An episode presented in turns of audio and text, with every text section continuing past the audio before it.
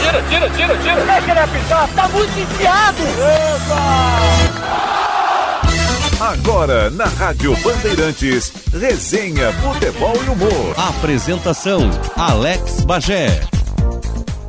Muito bom dia, sejam todos bem-vindos a mais um Resenha Futebol e Humor aqui na Rádio Bandeirantes neste domingo, dia 17 de maio de 2020. A gente está trabalhando ainda no sistema de home office, mas claro que a gente não vai deixar de trazer sempre para você atualizações de tudo aquilo que aconteceu na semana com entrevistas dos principais personagens envolvidos aí é, no futebol. E hoje nós vamos bater um papo com Galato, goleiro que marcou história na Batalha dos Aflitos, principalmente quando o Grêmio voltou à elite do futebol brasileiro e com o meu colega de Bandeirantes e jornalista Fabiano Baldassi. E a gente vai ter uma boa de uma resenha aí sobre o que, que o Baldassi entende hoje sobre aí, jornal, jornalista ou torcedor? É seriedade ou polêmica? E galhofa ou a parte um pouco mais ácida? A gente vai falar tudo sobre, sobre tudo isso um pouco agora aqui no Resenha Futebol Humor. Lembrando que você também acompanha o Resenha nas principais plataformas de áudio do mundo. Você pode buscar no Deezer e principalmente no Spotify. Joga lá na barra de busca, na barra de procura, Resenha Futebol e Humor.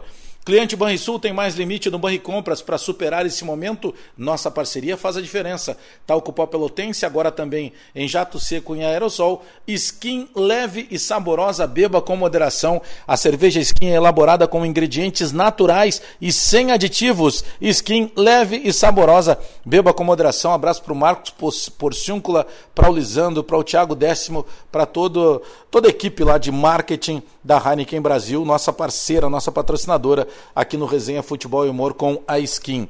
Bom, é, sabe que nesse momento de pandemia, né, a gente tem, é, de certa forma, mudado alguns, alguns pontos da programação da Rádio Bandeirantes e da TV.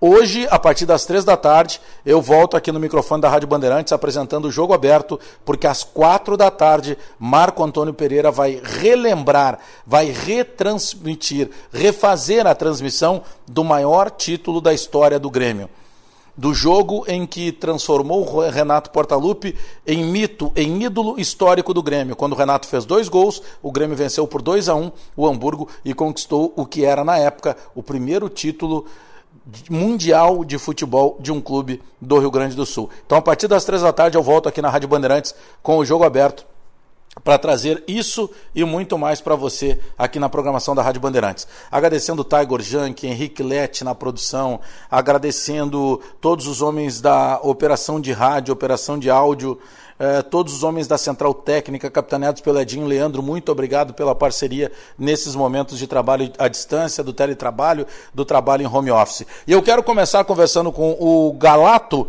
justamente sobre isso. E aí, Galato, ninguém passou, a nossa geração não havia passado por algo tão.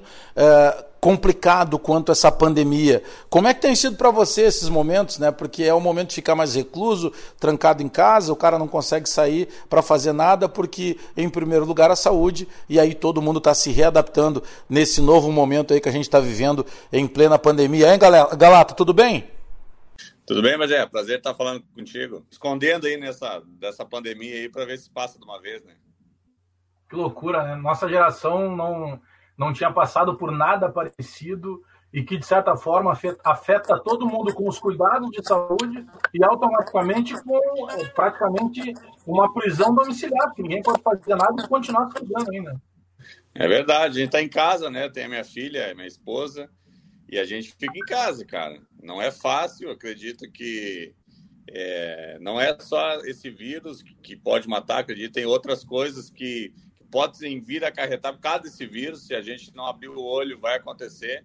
Então, acho que tem que ter um esforço, um sacrifício aí de todo mundo nesse primeiro momento, mas depois ter um maiores cuidados aí e retomar a vida, porque senão eu acho que a coisa pode ser pior se a gente esperar passar simplesmente ficando só em casa. Acho que a gente tem que cuidar quem precisa mas tem que trabalhar, porque senão a nossa economia não gira e vai começar a ter muito desemprego, mais gente morrendo de fome até mesmo que propriamente da, do vírus, né?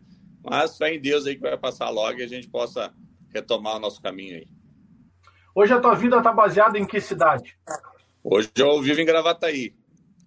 Eu nasci em Gravataí, eh, comecei no Grêmio com 13 anos, saindo aqui de Gravataí, pegando ônibus, indo, voltando todos os dias E aí eu saí fora, saí do Grêmio, fui Atlético Paranaense, né? Morei em Curitiba, morei em Natal, Maceió, morei na Europa.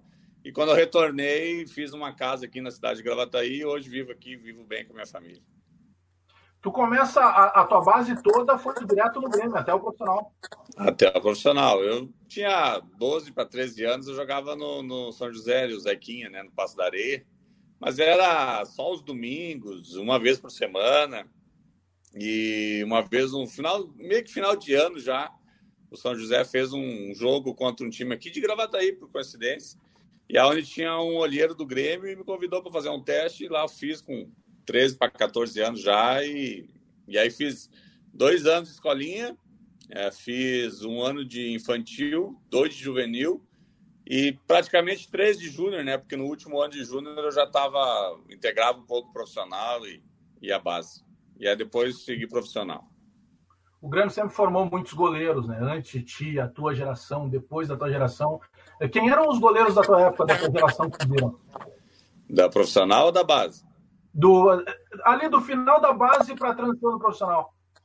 Cara, eu vinha sempre o Andrei, né, da base ali, o Andrei desde, o Andrei começou antes que eu até no Grêmio, ele um ótimo goleiro, vinha como todas as categorias que ele passava era destaque nos campeonatos, baita de um goleiro. E eu vinha com ele. Nós os dois eram da categoria 83, né, nascidos em 83. Até que eu, no, no, no, no primeiro ano de juniores dele, ele já meio que integrou o profissional e eu continuei jogando na base. E depois, na hora ele subiu um pouco antes, eu fiz uma taça São Paulo, a gente subiu junto. E quando a gente subiu, era o, o Grêmio tinha contratado aquele Tavarelli, paraguaio. E depois veio o Márcio, que daí o André se machucou. E aí no ano de 2005, o Grêmio trouxe o Eduardo, o Márcio, eu e o Andrei. E o Andrei, daí no caso, ele foi para o Atlético Paranaense, e aí eu fiquei. Mas era mais ou menos o goleiro. E quando eu era na base, era a época ali que era o Darley ainda era o goleiro. Aí depois é, Eduardo Martini também. E eu, 18, 17, 18, 19 anos, ficava ali treinando de vez em quando. E na base, com aquele sonho de chegar ao profissional. Na, na época de bem menino, quando tu começa a gostar de jogar futebol, o, a tua ideia já era ser goleiro ou tu acabou indo pro gol? É, o, o sempre foi o goleiro? É, cara, é, hoje, se tu for ver uma reportagem de, de, de televisão, dificilmente é uma reportagem de goleiro, né? É sempre de atacante, é. fazendo gol. Quem é que ganha mais? O atacante fazendo gol. Tudo, a vitrine é para o atacante. Claro que a gente com 10, 11 anos, eu sempre gostei de futebol desde pequeno, desde criança mesmo. Com 3, 4 anos, 5, já pegava bola, já chutava, era futebol.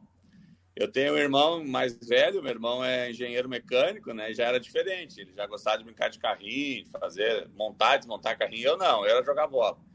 E, e a gente vinha, vinha nessa, nessa vontade de ser jogador de futebol. Então, jogar na linha, porque não queria ser goleiro.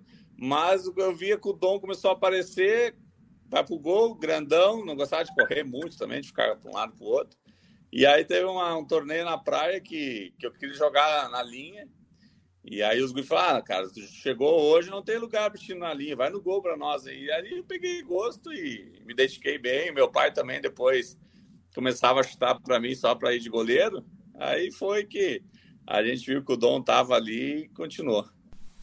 Galato, tu já viveu, tu sobe pro Grêmio num momento complicado, né? Porque pega ali o Grêmio em 2003 é, o Grêmio faz um campeonato, é, aí chega 2004, que ainda tem uma projeção de que o Grêmio pudesse fazer algo um pouco mais forte em função de alguns jogadores que tinha, mas o Grêmio já em 2013 ele correu um risco de rebaixamento, né?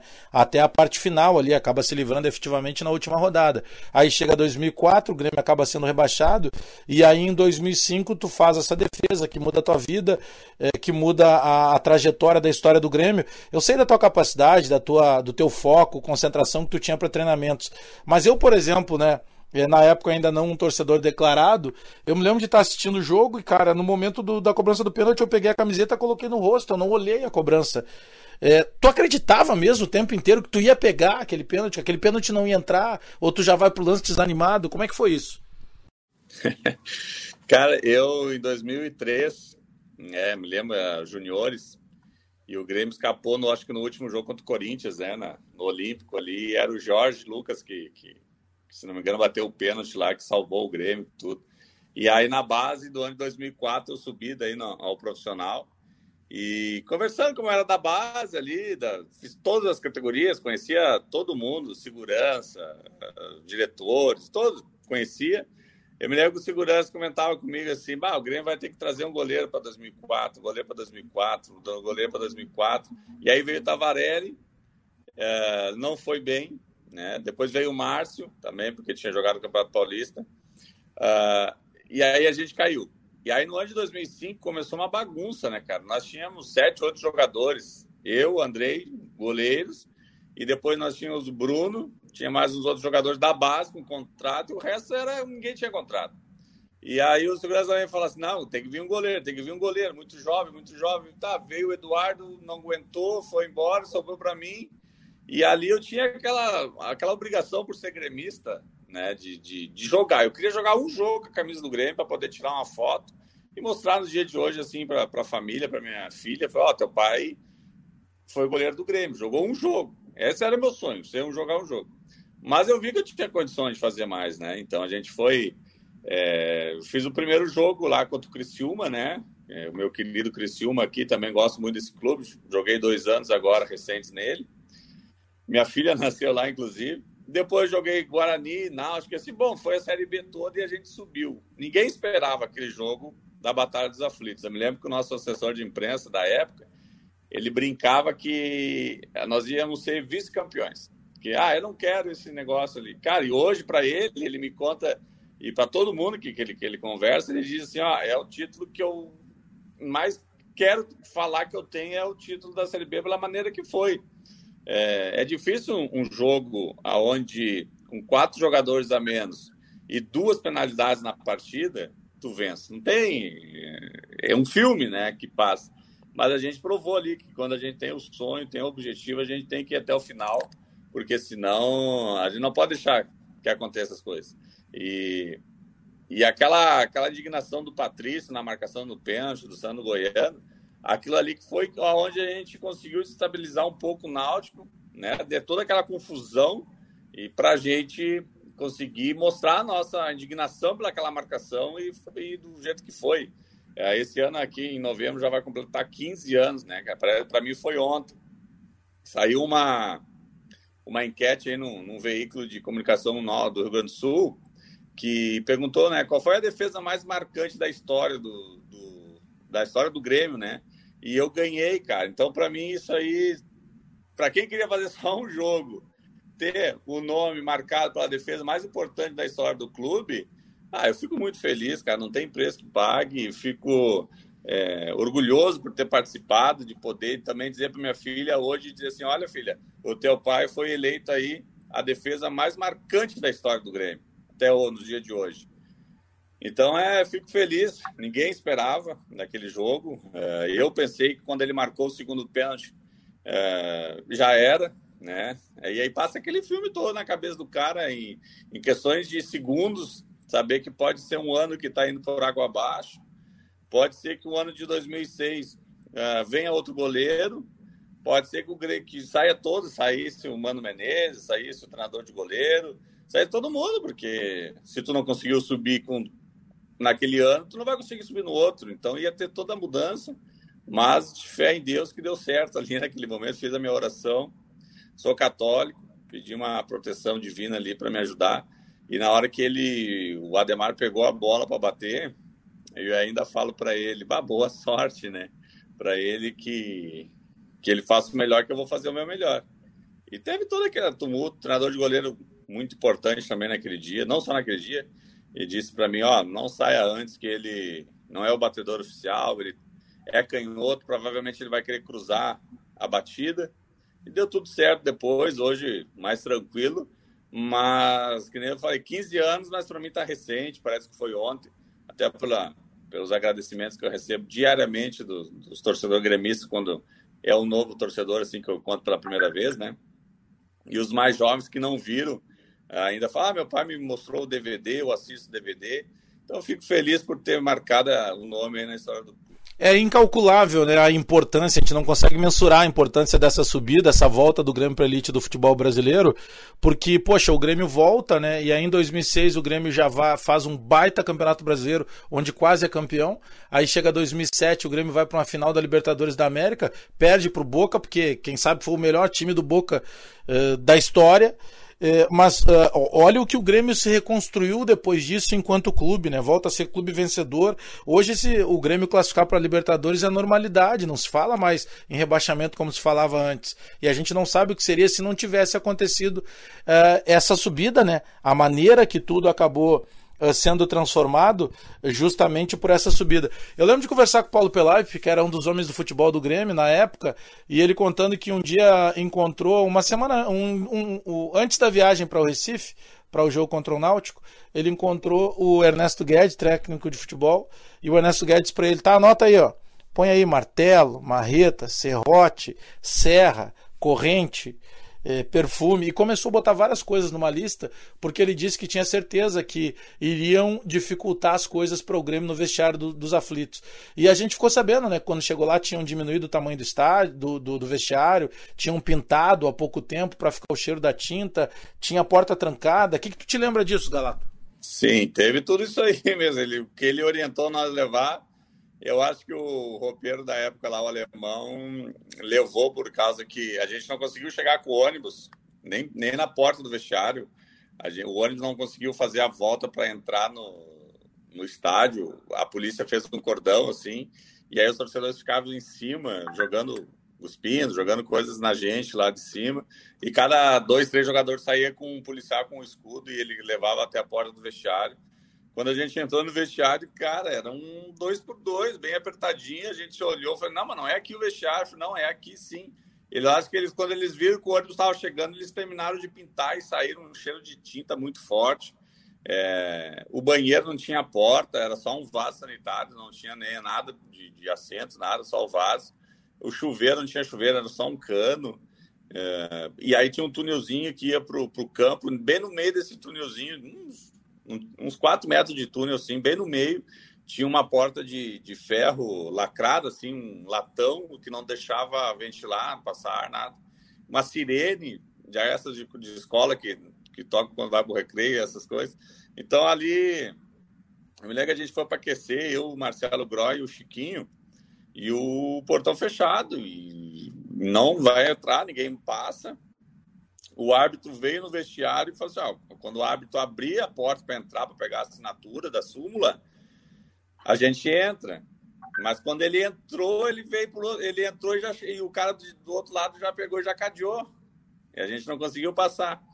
E eu me lembro que quem deu toda, todo o respaldo para nós aquecer, quanto tempo fosse preciso, foi o Soverage, né? Ele dizia para nós: não, vocês vão aquecer dentro do campo, vocês vão fazer o, o que vocês sempre fizeram e não tem problema. O jogo pode começar uma hora atrasado. E aí foi que quando a gente conseguiu entrar no campo, aquecer, o Náutico estava entrando em campo.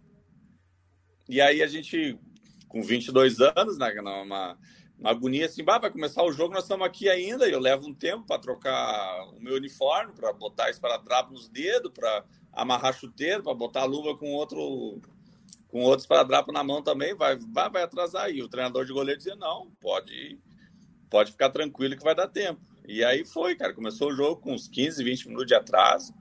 É, na, uh, Portuguesa e Santa Cruz já tinham iniciado o jogo.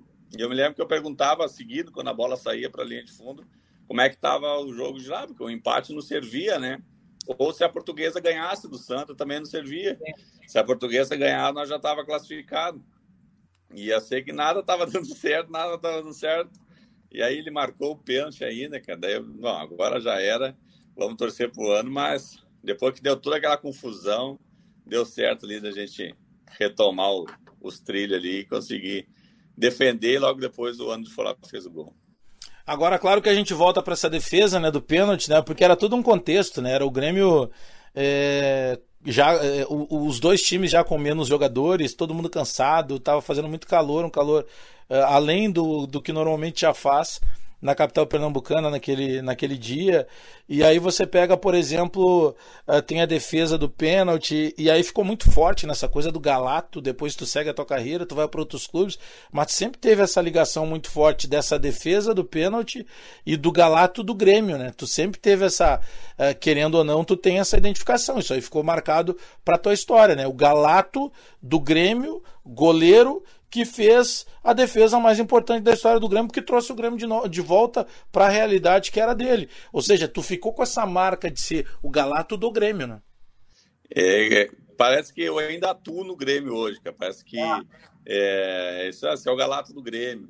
Daí, às vezes eu chego no lugar e a pessoa me reconhece e vai falar com outro, ah, você é goleiro do Grêmio, goleiro do Grêmio. Claro, também não tão velho assim, né? Tenho 37 anos e poderia estar jogando, mas foi uma, uma, uma decisão minha em parar. Uh, parece que eu continuo no clube, sabe? O carinho do torcedor. Uh, eu não vou no, no Grêmio, uh, no, no, centro de treinamentos, vou mais é, em jogos, mas eu vou direto na arena, aquele negócio de vestiário. Não é comigo, não faço mais parte. Sei como é que é um clima de um vestiário. Eu acho que o Grêmio tem o seu treinador, tem seus jogadores de, de momento, tem os seus goleiros. Respeito todos. E hoje eu sou torcedor do Grêmio, como sempre fui é, mas teve momentos que eu fui profissional e de encarar o Grêmio como profissional, quando joguei com o Criciúma, com o Atlético Paranaense. E, e, e, e hoje eu sou torcedor, vou lá na Arena, gosto muito de, de torcer, e a mais também uh, para ver meu, o, o, Marcelo, né, meu amigo particular, a gente se fala até hoje. Então, hoje continuo como torcedor. A minha filha adora ir na casa do Grêmio, ela passa na frente da arena, é casa do Grêmio, é casa do Grêmio. Então, fico feliz de ter esse reconhecimento. E, e não sei, sinceramente, projetos futuros, eu quero fazer alguma coisa assim. Hoje eu estou fazendo a minha faculdade de Educação Física, estou terminando, né, que eu iniciei ela lá em 2000 e 2003, 2004, daí 5, como eu comecei a jogar, eu tive que trancar, depois eu fui embora, né, então hoje eu retornei, tenho uma faculdade aqui perto da minha casa, faço toda manhã, eu, eu faço o curso, procurar terminar para no futuro aí pensar alguma coisa ligada ao esporte, ao futebol e especificamente a goleiros, né? Porque é onde eu acho que eu entendo um pouco de questão de posicionamento, de, de liderança, de eh, esquema tático, passar, sabe? Não deixar o. Eu vi que eu demorei um pouco para ter um treinador de goleiro, aonde ele me ensinou coisas básicas, né? Que eu peguei treinador de goleiro lá no juvenil, que me ensinou coisas básicas que eu levo, levei na minha carreira muito importante e depois peguei treinadores que eu via que não tinha condições de ser treinador de goleiro, mas em outros clubes. Mas, cara, é da vida, então eu gostaria assim de, de me formar primeiro para poder ter o meu o meu certificado ali e mostrar que e tentar formar goleiros, especialmente para o Grêmio aí, para que possa nos dar alegria. É, a orientação é fundamental, né, Galato? O tipo de orientação que é dado, né? Quantos profissionais, não só no futebol, né, mas que são perdidos porque daqui a pouco a pessoa que estava orientando não teve essa capacidade, essa visão um pouco mais aprofundada para poder eh, enxergar que aquele profissional ele só precisava ser lapidado, de repente eh, alguma, alguma situação do dia a dia dele ser modificada até em termos de treinamento, mas o orientador ele passa a ser fundamental uh, nesse tipo de, eh, de situação, né, de independentemente da, uh, de qualquer casta, de qualquer camada da sociedade brasileira, mas o orientador é fundamental né, para quem está começando.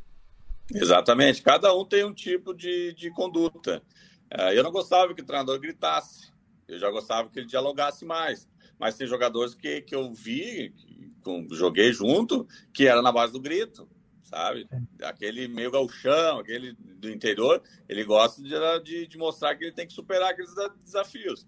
Então, tu tem que entender e tem que captar logo, cada um a sua, a sua maneira de conduzir para poder tirar o melhor daquele atleta. Então, é, acredito que eu consigo, né?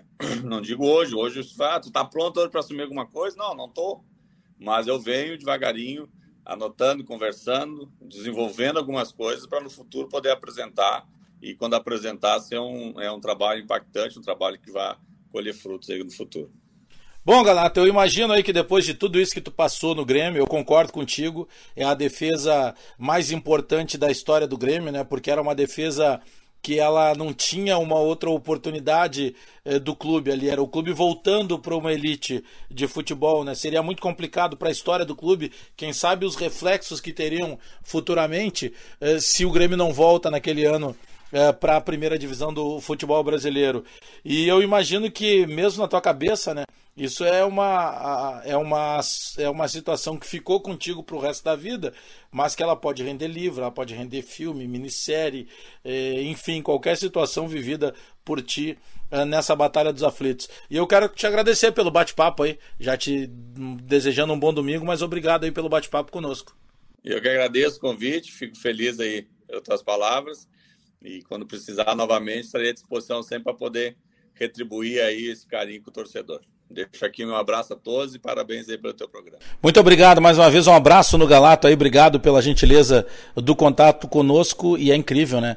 É, foi uma defesa que projetou o Grêmio de volta, né, ao lugar que nunca deveria ter saído, né, que era a primeira divisão do futebol brasileiro, e quanta coisa, não fosse a defesa do Galato no pênalti, poderia não ter acontecido dali para frente, né, com o Grêmio. O Grêmio depois chega no topo do Campeonato Brasileiro, volta para Libertadores, vai para uma final de Libertadores e aí depois o resto da história todo mundo acompanha o Grêmio voltando a ser realmente um clube de ponta do futebol da América do Sul. O Resenha Futebol e Humor aqui sempre para talco pó pelotense, um antisséptico ideal para seus pés, suores indesejados e irritações na pele. Você encontra talco pó pelotense agora também em jato seco, em aerossol, nas farmácias associadas.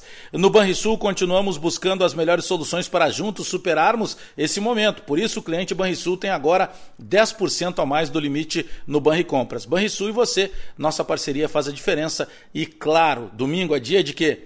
Cerveja Skin. A cerveja Skin é elaborada com ingredientes naturais, sem aditivos. Skin leve e saborosa. Beba com moderação.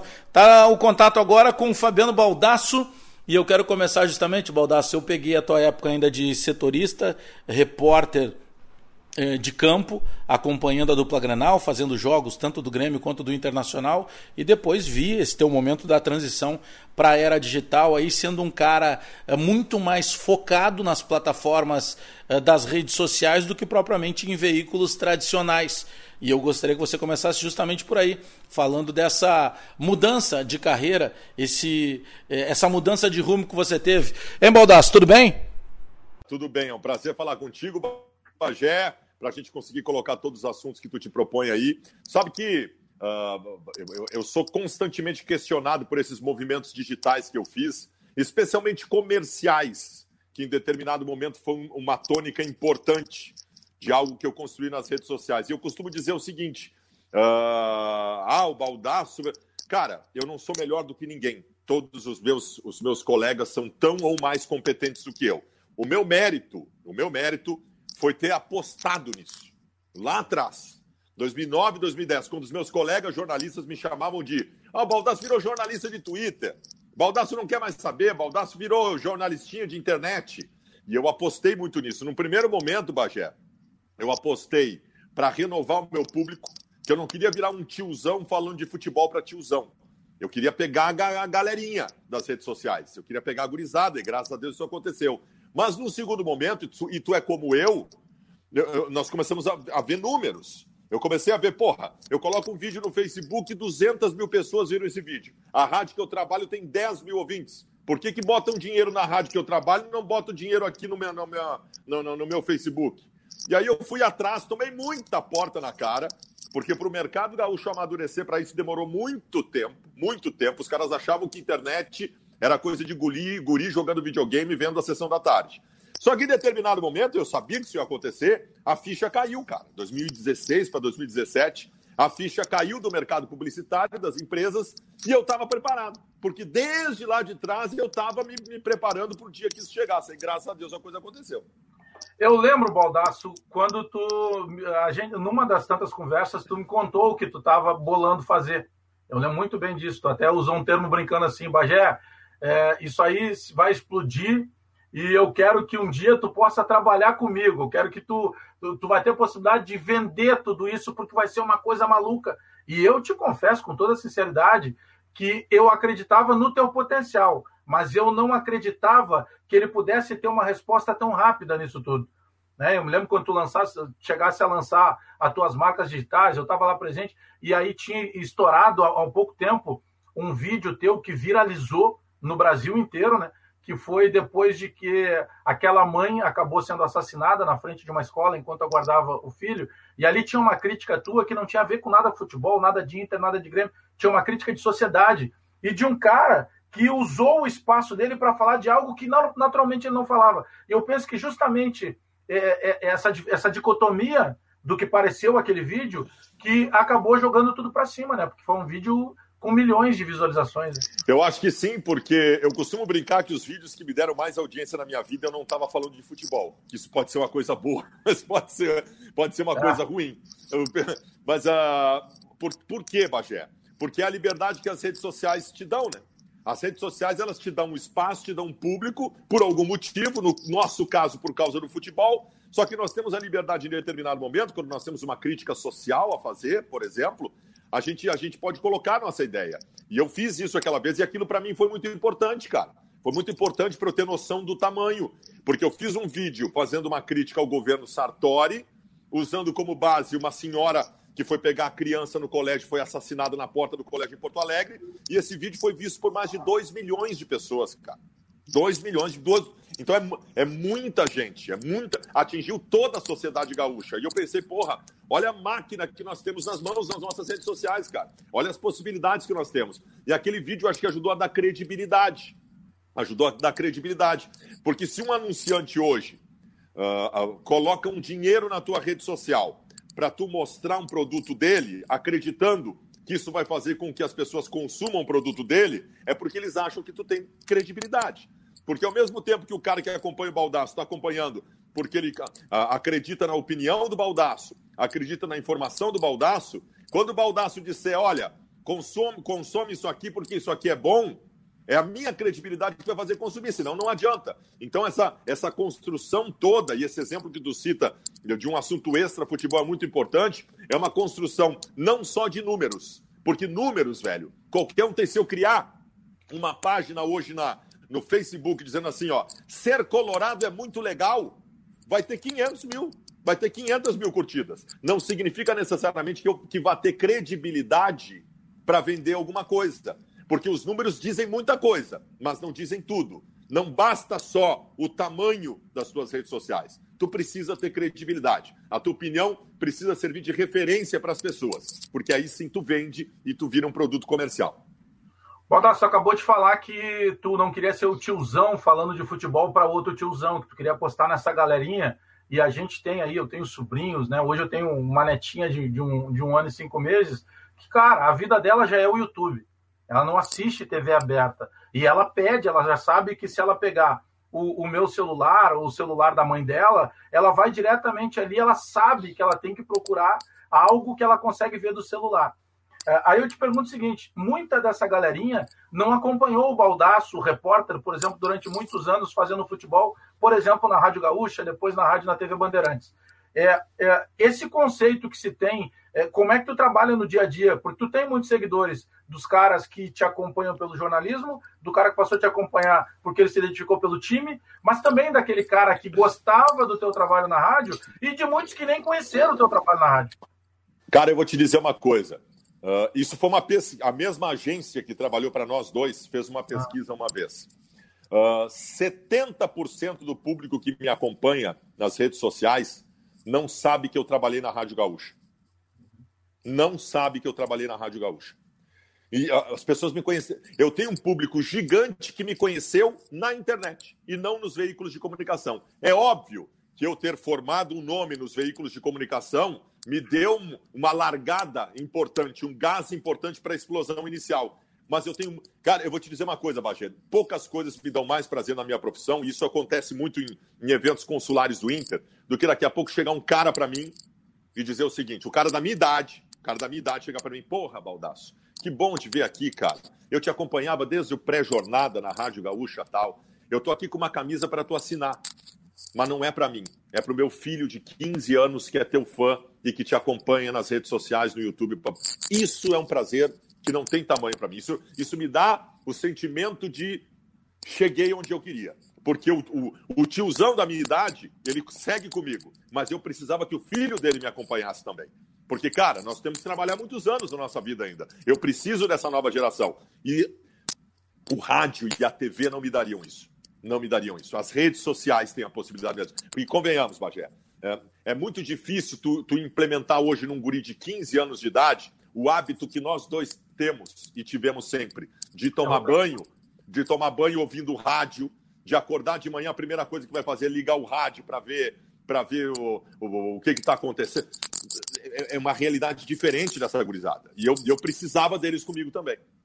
Badasso, eu sei que isso nunca te importou muito, que eu vou te perguntar agora, pelo, pela tua característica, pela tua personalidade.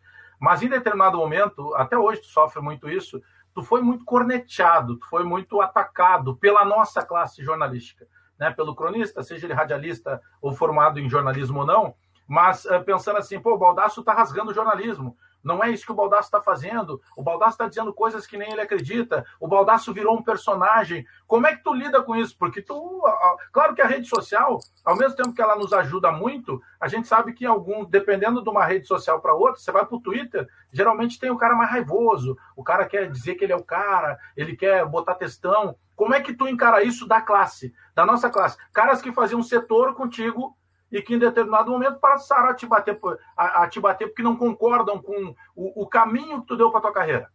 Vamos lá.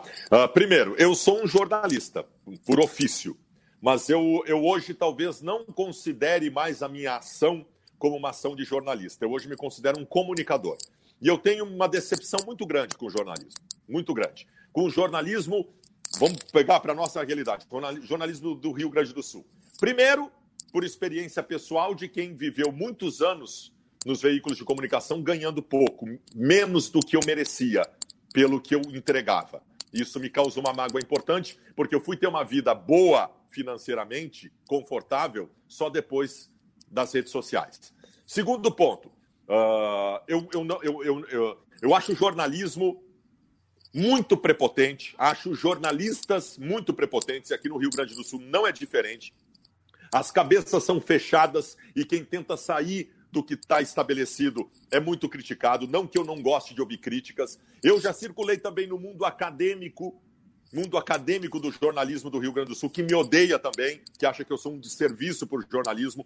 E eu já dei vários cursos de jornalismo em universidades e ouvindo alunos de universidades, eu ficava de boca aberta, porque as universidades que, dão, que, que, que, que, servem jornalismo aos alunos hoje em dia ainda ensinam técnicas de plano americano, como se portar na frente de uma bancada. Então, assim, é um absurdo isso porque não interessa mais a técnica, porque a técnica do jornalismo muda a cada dia. Tu tem que fazer a cabeça das pessoas pensarem, tu tem que incentivar a criatividade. Eu, eu, sou, eu sou um cara, resumidamente, Bagé, muito decepcionado com o jornalismo como um todo, com o jornalismo gaúcho como um todo, com o jornalismo, o jornalismo esportivo gaúcho, que não sai do mesmo quadrado há muito tempo, com o mundo acadêmico do jornalismo, a ponto, cara, de eu não me considerar mais um jornalista. Eu sou um comunicador. Eu não tenho mais orgulho. No dia do jornalista, não me dê feliz dia do jornalista, porque eu não tenho orgulho nenhum disso. Eu, o baldaço jornalista não foi feliz. O baldaço comunicador é que foi feliz. Sabe que isso que tu está falando, né, da comunicação, a maneira que, que a gente acaba interagindo, e tem tudo a ver com esse assunto dessa mudança de era, dessa, dessa transformação que a gente está o tempo inteiro no digital, da criança que não assiste mais a TV aberta, ele não liga a TV para ver o desenho, ele vai no, ele vai no celular para assistir pelo YouTube ou no laptop. Por que, que eu estou te perguntando isso? É porque tu, a tua carreira ela sempre foi muito planejada, embora eu dizendo assim, algumas pessoas podem pensar que não. Não, o Baldassi sempre foi um cara e, nessa época do pré-jornada, que tu trabalhava na Rádio Gaúcha, pô, era uma referência. Eu usei algumas coisas daquilo é, no meu começo de carreira, da, da, questão de brincar, de conversar com as pessoas que estão por trás do microfone, quando tu brincava com o operador, solta a batucada aí. Aquilo era fantástico, porque tu estava dando voz para os caras que muitas vezes ninguém sabe quem são. Os caras sabem lá. Hoje é mais fácil, né? Mas na época, pela tua voz, pelo teu tom de voz, pô, tu chega na farmácia, o cara, peraí, isso aconteceu já comigo, que nem tenho tanta voz quanto tu. É, pô, esse é o baldaço. Ah, esse é o, o Bagé. É, quando, é. quando, tu brincava com essa coisa, solta a batucada aí, fulano. E aí pô, tu, tu, botava o cara na história. Então, é, de qualquer forma, quando tu vai para o digital, isso tudo é pensado. o teu dia a dia, tá? A partir de agora, por exemplo, é, tu, tem, tu tem alguma coisa traçada no que tu vai colocar de vídeo? Você assim o mais claro possível. Ou tu, tu, tu, hoje tu faz uma crítica um pouco mais forte, ou tu deixa de fazer essa crítica? Como é que funciona? Se é que tem, na tua cabeça eu sei que tem, mas esse roteiro, essa tua programação dos vídeos. Ah, eu tenho que produzir hoje três, quatro vídeos, ou não, surgiu tal coisa. Opa, eu preciso falar disso. Como é que funciona o teu dia a dia da tua geração de conteúdo? Vamos lá. Uh, primeira coisa que eu queria te colocar, Bagé, nós somos de um tempo, nós somos mais ou menos contemporâneos. Nós ouvimos os nossos pais e avós sempre dizendo a mesma coisa. Tu quer ter dinheiro na tua vida? Trabalha. O que vai determinar o que tu vai conseguir de dinheiro na tua vida é a tua capacidade de trabalho. Tu tem que trabalhar. Isso era assim. Hoje em dia, não adianta mais só trabalhar. Tu precisa inovar. Quem não é inovador hoje em dia não vai chegar a lugar algum, mesmo que trabalhe bastante. Por que, que eu estou te dizendo isso? Porque a minha. Eu, eu, sou, eu sou um eterno incomodado em fazer coisas novas permanentemente. Os movimentos que eu fiz que deram certo na minha vida, e a maioria não deu certo. Eu sou uma, eu sou uma reunião de grandes fracassos na minha vida profissional. Eu fiz inúmeras tentativas que deram errado. Algumas deram certo. E essas que deram certo valeram a pena por todas que deram errado. E as que deram errado, Bagé, são as que me ensinaram e me deram passos diferentes que eu tinha que fazer para chegar ao acerto que eu cheguei. Então, assim, eu, quero, eu, eu, eu tenho uma, uma consciência que me move hoje de que o maior movimento profissional da minha vida eu ainda não fiz. Eu quero fazer. E eu, e eu nem sei qual é. Pois é, não, mas eu te tá pergunto, tô, tô te ouvindo, eu te, eu te falo assim, é, eu, a gente até já conversou sobre isso fora do ar, tu me disse realmente, ó, oh, Bahia, é, eu já dei alguns passos importantes, mas eu sinto que ainda falta algum passo em, em, questão de inovação e tudo. E não tem dúvida nenhuma que essa inovação ela vai acabar sendo pelo meio digital. Mas o meu questionamento para ti é assim: hoje tu é preso a alguma coisa nessa questão do comunicador, da tua opinião? Tu tem algum limite? Eu falo muito isso quando a gente é chamado por grupos de, de, de universitários para falar. E eu digo assim: pô, eu trabalhei uma vez numa redação que eu tinha uma lista de pessoas que eu não podia entrevistar e uma lista de pessoas que eu deveria entrevistar. Então, quer dizer, que ideologia é essa do jornalismo, né? Que imparcialidade é essa que a gente tenta driblar? Hoje, tem algo que te prenda a uma determinada situação? Por exemplo, na, na tua vida do, do comunicador? Não, não tem. Não tem e não tinha antes de eu pedir demissão do Internacional também, como quando as pessoas diziam que tinha, e não nunca teve. Eu nunca tive nenhuma orientação uh, para que eu tivesse essa ou aquela opinião, mesmo quando trabalhava no internacional. Nunca tive. Eu tinha quando eu estava nos veículos de comunicação, da mesma forma que tu. A lista de quem entrevistar, a lista de quem não entrevistar, aqueles que tem que tomar cuidado para falar e aqueles que não tem que tomar cuidado para falar. Nunca tive. Eu me considero um jornalista livre em relação à opinião. O que eu estabeleço como linha editorial do que eu faço, geralmente é polêmico. Mas eu não sou um polemista por, por, por, concepção do processo. Eu não, eu não acordo de manhã pensando no que, que eu vou polemizar hoje. Eu sou um cara que tem opiniões fortes, eu me posiciono em relação às coisas e isso naturalmente gera polêmica num país que a gente vive, em que se tu, se a pessoa não concorda contigo, a pessoa vai te assistir esperando que, tu, que ela concorde contigo. Se ela não concordar contigo, ela é um lixo, um imbecil e um débil mental. Então, óbvio que eu tendo esse meu posicionamento, eu vivo num mundo de polêmicas, a todo momento um mundo de polêmicas, que me dá audiência, me serve, que às vezes é desgastante, porque por mais que eu tenha desenvolvido na minha vida mecanismos para administrar ser ofendido o dia inteiro, e eu sou ofendido o dia inteiro, é pesado, é pesado. Sou um cara hoje de muito pouco convívio social na minha vida, porque eu, eu tenho uma carga tão grande dessa pressão de dia a dia de, de críticas que eu prefiro ficar isolado, não tenho praticamente relação social na minha vida, pouco saio de casa, tenho meus lugares que eu gosto de ficar com a minha família, porque isso, isso trouxe uma carga muito importante na minha vida. Mas uh, uh, eu, eu, eu, eu, evito polêmicas que eu não evitava antigamente evito, eu me envolvi em todos os bolos, eu me posicionava em relação a tudo. Tu não, tu não ouve hoje o Baldasso falar do Bolsonaro, Baldasso falar do ministro da Saúde, não porque o Baldasso é um cagão que está com medo de falar. É que, cara, eu não tenho mais espaço na minha vida para polêmicas que eu não preciso me envolver. Então eu não quero, eu não quero, eu simplesmente não quero. Eu prefiro ficar nas minhas polêmicas do futebol que já são suficientes. Dentro dessas uh, polêmicas que tu não precisa te envolver, É, a questão do trato com o Grêmio, a partir do momento que tu vai lá, pelo, pelo, sempre pela tua maneira forte de se posicionar e que tu te assume é, colorado, e tu sempre foi um cara, as pessoas que te conhecem agora achar que de repente tu mudou, tu sempre teve essa reverência da brincadeira, de ir pro ar, sempre teve essa coisa, por vezes sarcástica, por vezes um pouco mais irônica, sempre foi a tua linha, inclusive quando tu ia pro ar, lá na tua época ainda de repórter. Mas, ah, por exemplo, esse contato hoje com o Grêmio, é, tu é um cara que, tipo, tu, tu vem o que pensa. Tu evita, por vezes, vamos dizer, coisas boas que aconteçam no Grêmio. É, tu evita comentar. Como é que tu lida com isso? Eu me tornei um jornalista parcial. Ou não jornalista, porque o jornalista, quando ele é parcial, ele não é mais jornalista. No meu caso, eu sou um torcedor do Internacional. Quando eu revelei meu time, Bagé, em abril de 2006, a minha, a minha decisão foi diferente da tua agora, quando tu revelou teu time. O Bagé revela o time dele uh, com a premissa da manutenção da sua condição de análise imparcial, tanto de Inter quanto Grêmio, mesmo que tenha se revelado gremista. O Baldaço não. Eu, quando revelei meu time em 2006, a minha estrate... 2016, a minha estratégia era a seguinte: eu quero virar um torcedor do Internacional.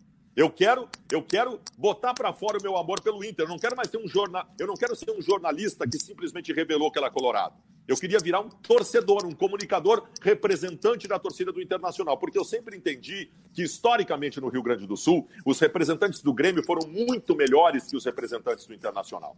O Paulo Santana bateu em representantes do Inter durante décadas, porque ele era maravilhoso, genial e é o maior de todos, e nem eu tenho a pretensão de me igualar a ele. Mas eu queria ser um representante da torcida do Inter para proteger o Internacional e bater em quem batesse no Inter. Uma relação completamente parcial. E aí, sobre a tua pergunta sobre a torcida do Grêmio, aí entra uma estratégia profissional também. Eu ia só falar do Inter e eu ia só defender o Inter no momento que eu me assumi colorado. E o que, que eu faço com a metade do meu público que é gremista? O que, que eu faço com esses caras? Eu vou perder esses caras? Porque se eu só falar do Inter, os gremistas vão embora, não vão me assistir. Então, qual foi a minha estratégia profissional? Como eu vou virar torcedor, eu vou bater no Grêmio, eu vou provocar, eu vou dizer que o Grêmio não tem mundial, eu vou dizer, eu vou provocar o Grêmio de todas as formas. Isso mantém o público gremista. Bagé, teve um dia, teve um dia que eu acordei de manhã e eu estava no, no Trend Topics do Twitter. Acordo, pego o celular, Baldaço, o nome mais citado no Brasil. Meu Deus do céu, o que, que eu falei que eu não sei? Tinha sido a FIFA, naquele dia, tinha dado a entender que a FIFA estava reconhecendo o título mundial do Grêmio. E os gremistas tinham em mim a referência do cara para dar na cara, porque a... isso é maravilhoso, Bagé. Isso é maravilhoso. Eu sou uma referência para a torcida do Grêmio para apanhar deles, para eles xingarem, para eles baterem. Mas isso mantém o público gremista. E aí alguém pode perguntar o seguinte: tá, Baldaço, mas o que, que adianta ter os caras te odiando e te batendo? Não é bem assim, cara. Eu tenho um patrocinador, Bagé, uma barbearia que me patrocina. Essa barbearia, em dezembro de 2018, fez uma entrevista durante todo o mês com todos os novos clientes que entravam na barbearia. O cara entrava lá, por que, que tu veio aqui? E o que, que ela descobriu? No mês de dezembro de 2018, essa barbearia descobriu que 21 novos clientes chegaram porque viram no baldaço. E desses 21 novos clientes, sete eram gremistas, Baja.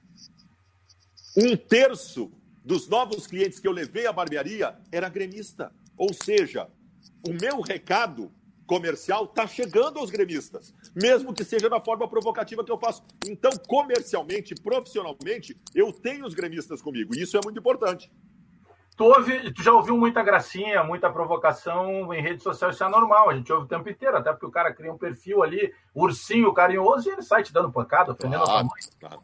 Mas uh, no dia a dia, que, poxa, tu tem uma voz que é marcante, cara. Então, o cara mesmo que, ou da época do rádio ou agora da internet, o cara identifica com facilidade.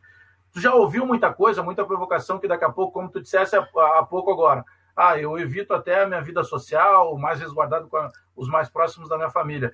É, tu já ouviu muita coisa que tu teve que baixar a cabeça, ah, vou sair daqui que é melhor? Porque tem um cara Nunca. mais agressivo, né? Nunca, nunca, juro por Deus pessoalmente, nunca ninguém me xingou na rua. A não ser em jogo de futebol tal, mas na rua, no dia a dia na rua. Os caras vêm tirar foto comigo, Baixa. Não xingam. Aliás, muitas vezes já aconteceu, especialmente tu, tu vai num evento assim, aí o cara vem tirar uma foto contigo, depois tu vai na rede social, porque tu mais ou menos identifica o cara com a foto, aí tu vai na rede social, Aí o cara tá dizendo o seguinte: hoje aquele lixo do baldaço teve aqui. Eu não dou moral para esse cara. O cara tinha acabado de pedir uma foto comigo lá no lugar. Entendeu? É, é os machinhos de rede social. Sabe muito bem como é que é isso.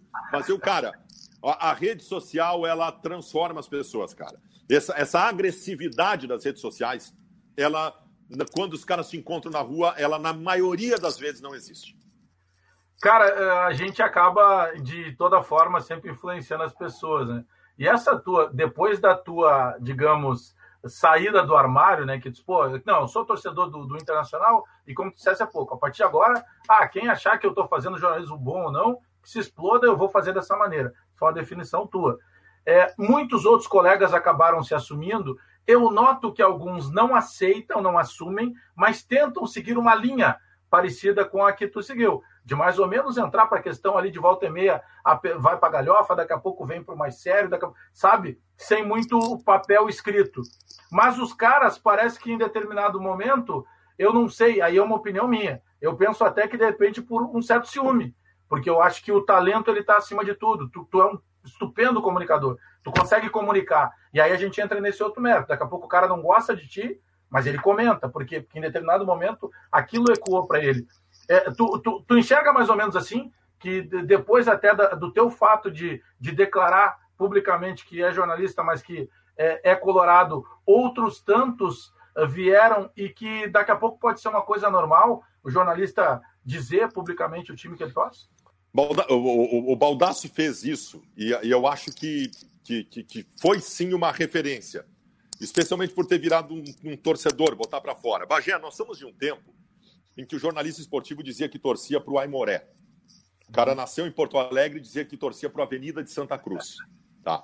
Ninguém mais aplica esse cachorro. Isso hoje, Bagé, é desonesto com quem nos assiste. É desonesto. Nós, as redes sociais nos aproximaram muito do público. Nós não temos mais. Eu sou do tempo, Bagé, que eu dizia uma coisa na Rádio Gaúcha, eu não sabia o que, que o público estava pensando. O máximo que eu sabia, alguém da produção dizer, ó, oh, ligou um cara aqui dizendo que, que tá brabo contigo. Tu não tinha, tu não sabia o que o público estava pensando do que tu estava fazendo. A tua relação era muito distante do público. As redes sociais aproximaram. Tu tá, na, tu tá junto com o cara, o cara tá trocando ideia contigo todo mundo o dia inteiro. Então, eu trabalho com futebol. Eu não posso dizer para esse cara que eu não torço para ninguém, porque se eu nasci no Rio Grande do Sul, eu nasci, eu, eu, em algum momento eu fui gremista, eu fui colorado. Eu não posso dizer que eu, eu, eu não. Sabe? Então eu, eu, me, eu me senti em determinado momento uh, uh, obrigado a dizer para o meu público, por uma questão de honestidade, que eu tinha um time que meu time era tal, como tu fizesse agora. Por que, que eu estou dizendo isso? Isso é nosso. Esse é um dilema nosso. Os, titi, os o Bagé e o Baldaço Titio. O guri que está agora com 18 anos de idade, cursando na faculdade de jornalismo, se tu botar o nome dele no Google, vai aparecer ele com a camisa do Inter ou do Grêmio em algum momento. Não tem, em algum momento ele tuitou alguma coisa tirando sarro de futebol. Em algum momento ele botou alguma coisa no Facebook com a camisa do time dele. Ele não vai ter como esconder. Então ele não pode ficar com essa atenção. O que eu, o legado que eu acho que eu deixo é que eu talvez tenha mostrado para essa gurizada que dá para viver, cara. falando de futebol, tendo assumido o seu time. E eu vejo muitos hoje, jornal, o cara coloca assim no, na, na bio do Twitter, estudante de jornalismo, colorado, estudante de jornalismo, gremista. E eu acho isso muito legal. Daqui a 10 anos, Bagé, todo mundo vai saber o time de todo mundo. Não vai ter mais essa. Porque não tem mais como tu enganar os caras. Não tem mais aquela história do, do, do, do, do torço, eu torço para Aimoré. O Aimoré é o grande time do jornalista gaúcho. Ninguém torce para Aimoré, cara. Tem, tem 20 pessoas lá em, em São Leopoldo. Os caras do Aimoré vão ficar bravos comigo, que eu adoro o Aimoré. Mas não, os, mesmo esses caras lá, eles torcem para Inter ou para Grêmio, cara. Então não tem como mais aplicar esse cachorro. O que te faz bloquear alguém numa rede social ou, ou nada te faz bloquear alguém numa rede social? Ontem eu desbloqueei todo mundo do meu Twitter, porque eu quero que todos eles me assistam. E eu não vou mais ver comentário para não me irritar. Eu, eu, vou te dizer uma coisa, Bagé eu, eu não é o gremista me xingando que me incomoda. O gremista me xingando não me incomoda. O que me incomoda é o colorado mal agradecido. O colorado mal agradecido é que me incomoda. O colorado que vem dizer assim, vaza do Inter, sendo que eu botei em risco toda a minha carreira para assumir o time e defender o Internacional, esse eu bloqueio com muito mais gosto do que o gremista que me chama de filho da puta. O Colorado, que diz que eu não fui importante, me ofende muito mais do que um gremista me chamando de filho da puta. Se tu começasse hoje, tu uh, já começaria te assumindo um jornalista barra torcedor colorado? Ou tu seguiria os mesmos passos para avaliar tudo? Não, não. Eu acho que hoje eu, eu assumiria o time. Se eu tivesse referências como o Bagé, como o Baldácio, que fizeram, eu hoje assumiria o time. Então, não, não, não faria essa loucura que eu faço, mas eu tentaria ser repórter, ser produtor, tudo, mas as pessoas sabendo o time que eu torço. Eu faria dessa forma. Mudou. Mudou em relação a quando eu comecei. Fabiano Baldasso, obrigado aí pela, pela participação com a gente aqui no canal. A gente também vai reproduzir dentro lá da, da Rádio Bandeirantes. E sabe que tudo que eu falo aí, estando na tua presença ou não, você é um cara que é muito referência para quem pegou essa época mais antiga do rádio, como eu peguei. E também, mesmo que daqui a pouco alguém possa botar um senão, ah, não, mas ele é assim, ah, não, mas ele é elétrico, porque muitos não te conhecem pessoalmente, o Baldasso é hiperativo o tempo inteiro mas sem dúvida nenhuma passa a ser uma referência também de acreditar que o comunicador ele pode ser o seu próprio veículo. O comunicador, ele claro que ele depende da publicidade, de uma série de coisas que é importante lá no veículo grande, mas que isso mudou agora também, né? Ele passa a ter uma de, de repente uma necessidade menor, porque desde que ele seja bom, que ele saiba comunicar e que ele possa ter conteúdo para gerar, ele possa daqui a pouco ser a própria empresa, né? E está na mão de todo mundo. Todo mundo tem as mesmas possibilidades. Basta fazer a coisa certa. É, é absolutamente democrático. Antigamente, se tu não estava envolvido com um veículo de comunicação tradicional, tu não tinha.